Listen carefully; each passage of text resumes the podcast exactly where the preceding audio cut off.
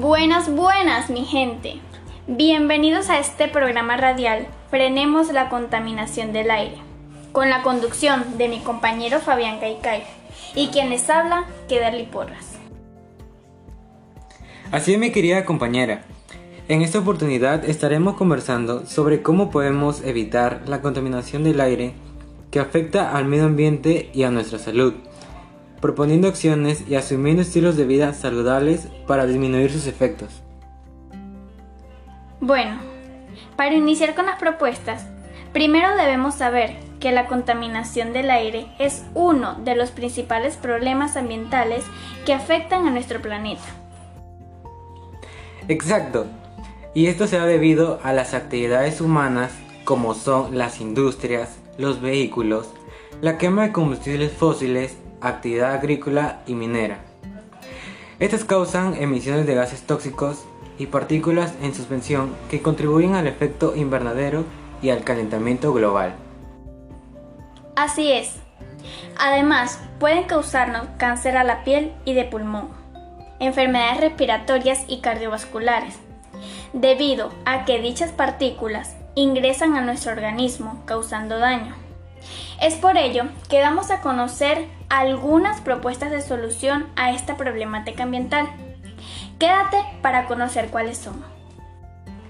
Una de las propuestas de solución sería reducir lo más posible el uso de vehículos como medio de transporte, los cuales emiten grandes cantidades de gases tóxicos al ambiente, promoviendo así el uso de bicicletas como nuevo medio de transporte ecológico.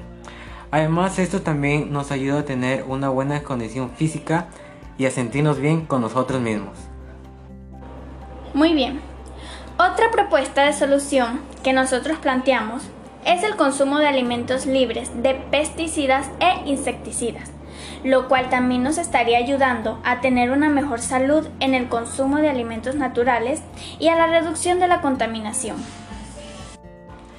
También sería bueno promover en nuestra comunidad, mediante la Junta Vecinal, la siembra de árboles y plantas, los cuales nos ayudan a mejorar la calidad del aire, proporcionándonos más oxígeno. Por otra parte, en nuestros hogares ayudaríamos desconectando los aparatos electrónicos después de su uso. Así evitamos cortocircuitos e incendios que contaminen el aire. Bueno, con estas propuestas ayudamos a cumplir con un equilibrio y una mejor calidad del aire que permita a todos los seres vivos disfrutar de una vida saludable sin contaminación ambiental. Y bueno mis queridos oyentes, gracias por haber escuchado nuestro programa del día de hoy. Y siempre recordarles que la contaminación del aire perjudica principalmente al ambiente y por ende a nosotros. Estás en lo correcto. Es por ello que debemos darle suma importancia a este tema e invitarlos a asumir estilos de vida saludables. Y, nunca debemos olvidar que mantener el medio ambiente en buen estado depende de nosotros. Hasta la próxima.